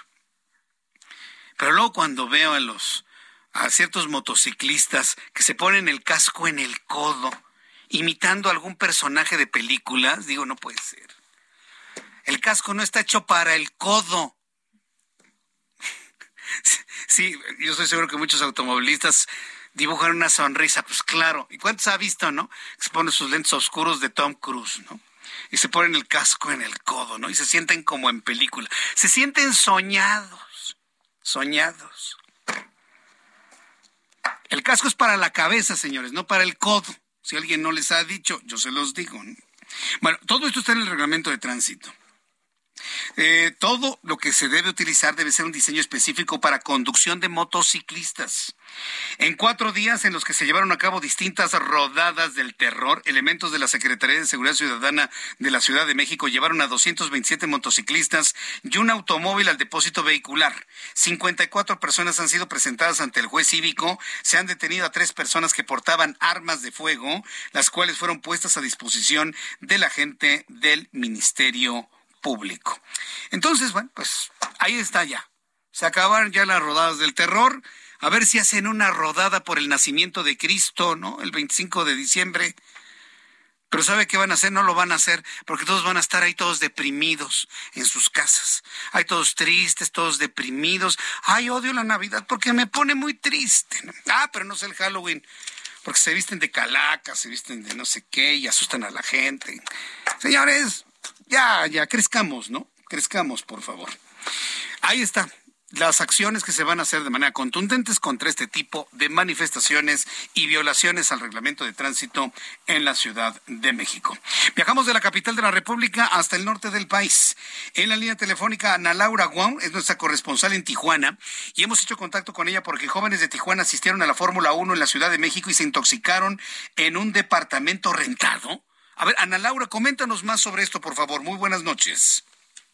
Hola, ¿qué tal? Muy buenas noches. Los saludo con gusto desde Tijuana y así es como lo comentas. Eh, Angélica Arce Ojeda, eh, una joven de 28 años de edad, asistió el pasado fin de semana a este evento deportivo de la Fórmula 1 en la Ciudad de México junto a sus dos hermanos, Marco y Andrea.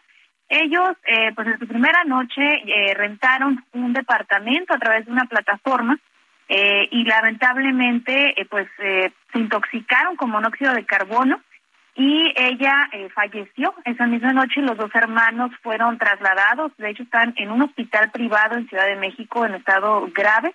Y eh, pues esta situación pues este pues lamentablemente la familia está buscando eh, cómo recaudar eh, apoyo para poder trasladar el cuerpo de Angélica a la ciudad de Tijuana y también para solventar los gastos médicos que pues son que son mayores a 50 mil dólares eh, de los dos hermanos de Marco y Andrea. Y pues buscan que una vez que ellos pues salgan de este estado grave sean también trasladados a la ciudad de Tijuana porque ellos ellos residen acá en playas de Tijuana entonces, pues están haciendo una, una campaña, incluso negocios se han sumado acá en Tijuana para eh, la recaudación de fondos, eh, también a través de una plataforma para que quienes gusten apoyar a través de esta, de, esta forma en las redes sociales, tanto en Instagram y Facebook se han abierto pues varios, este, ya varias personas que se han sumado pero pues lamentable la situación porque tampoco las personas que rentaron a través de esta plataforma pues no han dado la cara. Acá las autoridades pues ya fueron alertadas, pero este pues era todo totalmente en Ciudad de México, sin embargo pues están en espera de, de que puedan ah, dar el apoyo también en la parte de, de Tijuana hacia este, las autoridades de Ciudad de México. Entonces pues hasta el momento los familiares no han querido hablar eh, en toda esta, esta situación únicamente amigos, incluso desde la primaria, amigos de, de Angélica se han sumado a esta a este a este apoyo. Tuvimos en comunicación con la con una amiga de ella de la primaria. Eh, eh, hoy el día de hoy hicieron recaudación de fondos en su negocio, entonces pues sí, esperan. Ya al momento ya van va cerca de 20 mil dólares que se han este eh, recaudado pero pues la cifra crece, ¿no? El día, los días pasan en el Hospital Privado de México y pues por lo pronto los, los gastos también pues son mayores. A ver, dime una cosa, ¿se tiene ubicado cuál fue la, la fuente que emanó el monóxido de carbono dentro del departamento? ¿Fue la cocina? ¿Fue el calentador de agua? ¿Qué fue lo que ocurrió? ¿Se tiene alguna idea o no se sabe? No, hasta el momento no han dado a conocer cuál fue el motivo de esta, de esta intoxicación. La familia, como te cuento, no ha querido hablar sobre eso, en torno a ese, a ese problema pero lo que sí este, han, han, declarado es que no no han este no han tenido comunicación con las con las personas de esta plataforma que les rentaron a los jóvenes no han querido dar la cara. Cuando, cuando, hay moditas, luego a veces no, no se toman en cuenta este tipo de riesgos. Sí, porque rentar por Airbnb está, es, es una supermoda, pero no se ponen a pensar que ante riesgos de lesiones no hay a quien reclamarle. Entonces, bueno, pues estaremos muy atentos de todo ello. Muchísimas gracias por la información. Claro que sí, estamos al pendiente entonces de esta, de esta situación y muchas gracias. Muy bien, gracias por la información a Laura Wong desde Tijuana. Que tengas muy buena noche. Gracias. Entonces, bueno, pues tenía que suceder, ¿no? Sí, está bien que la gente rente por Airbnb, está de moda, ¿no? Pero tomen en cuenta que si algo pasa, les va a suceder como estos chicos, no hay quien dé la cara. Simplemente se desaparecen. Si se va al sistema hotelero tradicional, pasa algo, ah, pues hay una empresa hay una empresa que responde por eso. Hay seguros que responden por eso. Ahora andan pidiendo dinero hasta por donde no se imaginan para poder trasladar el cuerpo de la pobre chica que murió intoxicada por monóxido de carbono. Son las 7.45 tiempo el centro de México. Vamos a revisar y vamos a escuchar las mejores recomendaciones para este fin de semana para ir al cine. Adriana Fernández, como todos los viernes, qué gusto saludarte. Bienvenida. Muy buenas noches. Muy buenas noches, mi querido Jesús Martín. Pues qué historia tan terrible. Vamos a hablar de cosas positivas. Sí, mejor cambiamos un poco el, tono y, y, platícanos qué películas vamos a ver. Oye, te digo algo aquí entre nos, al fin que nadie nos oye. a qué, ver. qué sangrón es él. Alejandro G. Iñárritu. Ya tomé mi decisión, yo no voy a consumir tampoco ese producto, ¿eh? No, yo no. De plano. No, no. De no, plano. No, no, no. Acuérdate que él dice que hay que sentir su película, mi querido Jesús Martín. La tienes que sentir. No la tienes que entender. No, no, gracias. No, Seguramente tú tienes unas mejores recomendaciones para este fin de semana. A ver, coméntanos, por favor. A ver, pues y vámonos con la primera, mi querido Jesús Martín. Bueno, es una película que se llama La señora Harris va a París. Y esta película nos cuenta la historia de Ada Harris, quien es una mujer que limpia casas en Londres y un día encuentra un muy bonito vestido en casa de una de sus patronas y es un vestido que es nada menos y nada más que de Christian Dior. Entonces ella se dice, pues yo tengo que tener un vestido igual, ¿no? Y entonces digamos como que ese es el motor de toda la película. Y fíjate que esta película me gustó mucho, Jesús Martín, porque tiene una muy buena ambientación de 1957, tanto de Londres como de París. Tiene un reparto muy bueno en el que está Isabelle Huppert, que es esta actriz francesa que además actúa muy bien como la Snob, ¿no? La directora Snob de la casa Dior, ¿no? Todo nos lleva a justamente a esta casa de modas, al, al New Look que le llamaron, que es como esta revolución que hizo en la moda Christian Dior en su momento. Y la verdad me gustó también mucho el, la actuación de Leslie Manville, que lo interesante aquí, Jesús Martín, digamos que esta es una especie de, pues como de historia que tiene tintes románticos, no es precisamente una comedia romántica, pero la protagonista pues tiene sesenta y tantos años, ¿no? Entonces como que me gustó mucho el enfoque a una persona más grande, me gustó también que es como muy positiva toda la película, o sea, es de esas películas que sales contento, creo que nos hemos vuelto como muy cínicos en general en el cine, ¿no? Como que las comedias siempre ya son comedias negras, y esta es de esas películas bonitas, o sea, bonita de ver, porque tiene una fotografía y una producción, un diseño increíble. Y bonita la película, bonita la historia. Y le doy tres estrellas, Jesús Martín. Hasta el car el, el, cartel es bonito, ¿no? La mujer con el vestido verde, la Torre Eiffel allá al fondo, hombres y mujeres ricamente vestidos, los aparadores en el fondo. No, bueno, hasta el cartel está dulcísimo. bueno, se antoja. Tres estrellas, muy bien. Bueno, pues vamos a ver, la señora Harris va a París. Segunda recomendación para este fin de semana. La segunda recomendación, Jesús Martín, es una película mexicana que se llama Emboscada.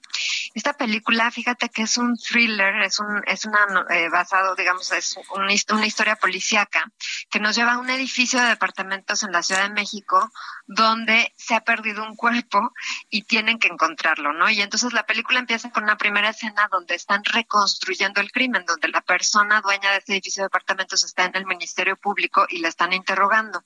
Y fíjate que lo que se me hizo muy interesante, Jesús Martín, es que aunque no son actores muy conocidos, excepto uno que es un poco una sorpresa, como que se logra sostener muy bien la atención, ¿no? De, de lo que está pasando en la, en la trama eh, me gusta mucho también que tiene este tono policíaco que yo siento que en México no hay mucho de este género en general, o sea, como que hay más que nada, pues, o, o pornomiseria, ¿no? O temas de desaparecidos o narcotráfico. Y entonces como que es interesante que hagan una historia diferente. Así que a mí me gustó esta película de Emboscada, se llama Emboscada, y le voy a dar también tres estrellas. Sí, que el, el género policíaco como que no es muy común en estos momentos. Precisamente en el Heraldo Televisión estamos tratando de llevar una serie policíaca que se ah, llama Santo y Seña. Fíjate, estamos como que tratando de revivir esto. Estamos probando y bueno, tiene muy buenos resultados. Y ahora tú me platicas de este género policíaco. Habrá que ver cómo se desarrolla. Digo, entiendo que no se trata ni de hacer amarillismo ni nota roja, pero es un género que le gusta mucho a la gente, ¿eh? la forma de escribirlo, la investigación, tipo los intocables, ¿no? Exacto, exacto. Si hay un detective, hay un, hay un policía, este, y aquí es un poco como que preguntándole a la testigo, ¿no? Diciendo, a ver, ¿qué fue lo que pasó? Entonces, como que la testigo va relatando los hechos y nos va llevando a ese momento, ¿no? Entonces, me gustó, me gustó. La verdad, creo que hacen un, un relato muy eficiente. Muy bien, Emboscada, película mexicana. ¿Cuántas estrellas le pusiste? Tres estrellas. Tres estrellas también. Ah, pues buen fin de semana para entretenernos. Compártenos tu cuenta de Twitter, Adriana, para que el público te escriba, te busque, te consulte. Claro que sí, mi querido Jesús Martínez, arroba Adriana99, arroba Adriana99. Aquí me pueden hacer preguntas o comentarios con muchísimo gusto. Muchas gracias, Adriana Fernández. Qué gusto saludarte como todos los viernes. Te envío un fuerte abrazo. Gracias. Igualmente, mi querido Jesús Martín, un fuerte abrazo y un cinematográfico fin de semana. Así será. Gracias, Adriana. Que te vaya muy bien. Gracias, Jesús Martín. Adriana Fernández, nuestra analista de cine aquí en el Heraldo Radio. Además, ella es coordinadora de la Maestría en Desarrollo y Gestión de la Industria del Entretenimiento en la Universidad Anáhuac. Son las 7 con, 7 con 51 minutos hora del centro de la República Mexicana. Roberto San Germán con la información deportiva y la agenda de este fin de semana. Mi querido Roberto. ¿Qué tal, mi querido Jesús Bienvenido. Martín? Buenas noches y buenas Qué noches a la verte. gente que nos sintoniza, ¿no? el gusto es mío. Y pues aquí vamos a hablar rápido de la pelea de boxeo de mañana, donde va a estar el zurdo Ramírez, este mexicano que se enfrenta al buen eh, Dimitri Vivol, este que le ganó al Canelo. Llegan los dos invictos. También el zurdo Ramírez viene invicto como el ruso. Es una pelea que dice Nacho Beristain, Julio César Chávez le dan oportunidad al mexicano. Este también Oscar de Loya cuando es la presentación le dice a, a Vivol, este no es el Canelo, ¿eh? Este sí es un peso supermediano, Este natural. este sí es este, pega. supermediano que te va a tocar ese, ese semi, sí, le dice, no, este es semimediano. Sí, aquí que con este sí te vas a poder enfrentar bien. Entonces, como diciendo, el Canelo era algo tranquilo, pero este sí te puede ganar.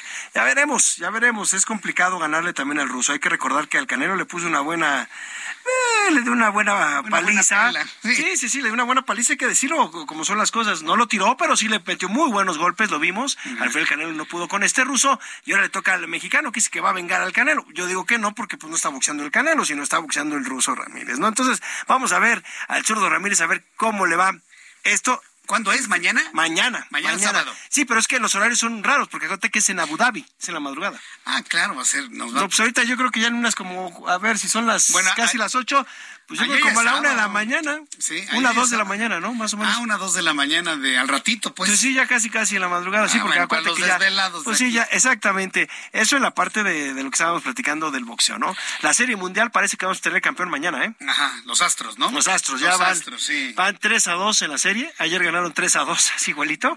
El, el- el marcador. Que ganen mañana, ¿no? Ya con que ganen mañana en su parque, en el Minute Maid, ya están con unos No, campeones. pues está más béisbol. que cantado, ¿no? Aunque en el béisbol hasta el auto número 27. Exactamente, como eran, como dicen los viejos, ¿no? Así como decían los, los viejos, este, como el, el mago. El mago se entiende, esto no se acaba hasta que se, Se acaba, acaba, hasta que cae el, El último 27. 27, exactamente, Sonia Alarcón, también todos ellos, ¿no? Sí, sí, sí. A ver, esperemos a los Astros. Yo creo que ya tenemos al MVP, ahí será Jeremy Peña, este novato, que es una maravilla. Y ahorita se está jugando un partido, ¿te acuerdas que decíamos de la Liga Femenil? Ahorita está jugando la ida entre América y Chivas. Y le está poniendo un repasón a las Chivas aquí en el Estadio Azteca. Hasta el momento iba 3 a 0, América ganándole en la ida. Recordando que el próximo lunes es la vuelta Allá en allá en Jalisco. Guadalajara. Y al ratito, terminando este partido, inmediatamente empieza el clásico regio, amigo. Magnífico. Bueno, pues tenemos un fin de semana nutridito ya empezando desde esta noche. Me quiero, Roberto, muchísimas gracias, por estar aquí. Siempre, gracias. Y que tengas buen fin de semana Igual. también. Bueno, ya nos vamos. Muchas gracias por su atención. Mañana es sábado. Tenemos la mañanera de Jesús Martín a través de YouTube en el canal Jesús Martín MX. 9 de la mañana lo espero. Mañana tenemos mañanera. Se va a poner buena, ¿eh? Así que bueno, yo le invito mañana, 9 de la mañana, la mañanera de Jesús Martín. Lunes, a las 2 de la tarde por el canal 8.1 de su televisión, 161 de Sky HD. Radio a las 6 de la tarde en México y en los Estados Unidos. No se lo pierda. Así que bueno, pues les deseo que tenga un gran fin de semana y a nombre de este gran equipo de profesionales de la información, nos despedimos y que tenga buen fin de semana. Gracias. Buenas noches. Esto fue Heraldo Noticias de la tarde con Jesús Martín Mendoza.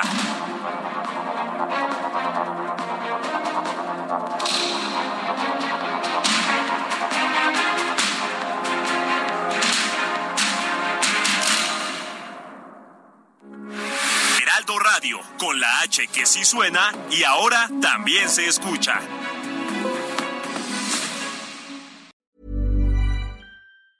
Hi, I'm Daniel, founder of Pretty Litter. Did you know cats tend to hide symptoms of sickness and pain? I learned this the hard way after losing my cat, Gingy. So I created Pretty Litter, a health monitoring litter that helps detect early signs of illness by changing colors, saving you money and potentially your cat's life. Pretty Litter is veterinarian developed, and it's the easiest way to keep tabs on your fur baby's health right at home. Go to prettylitter.com and use code ACAST for 20% off your first order and a free cat toy. Terms and conditions apply. See site for details.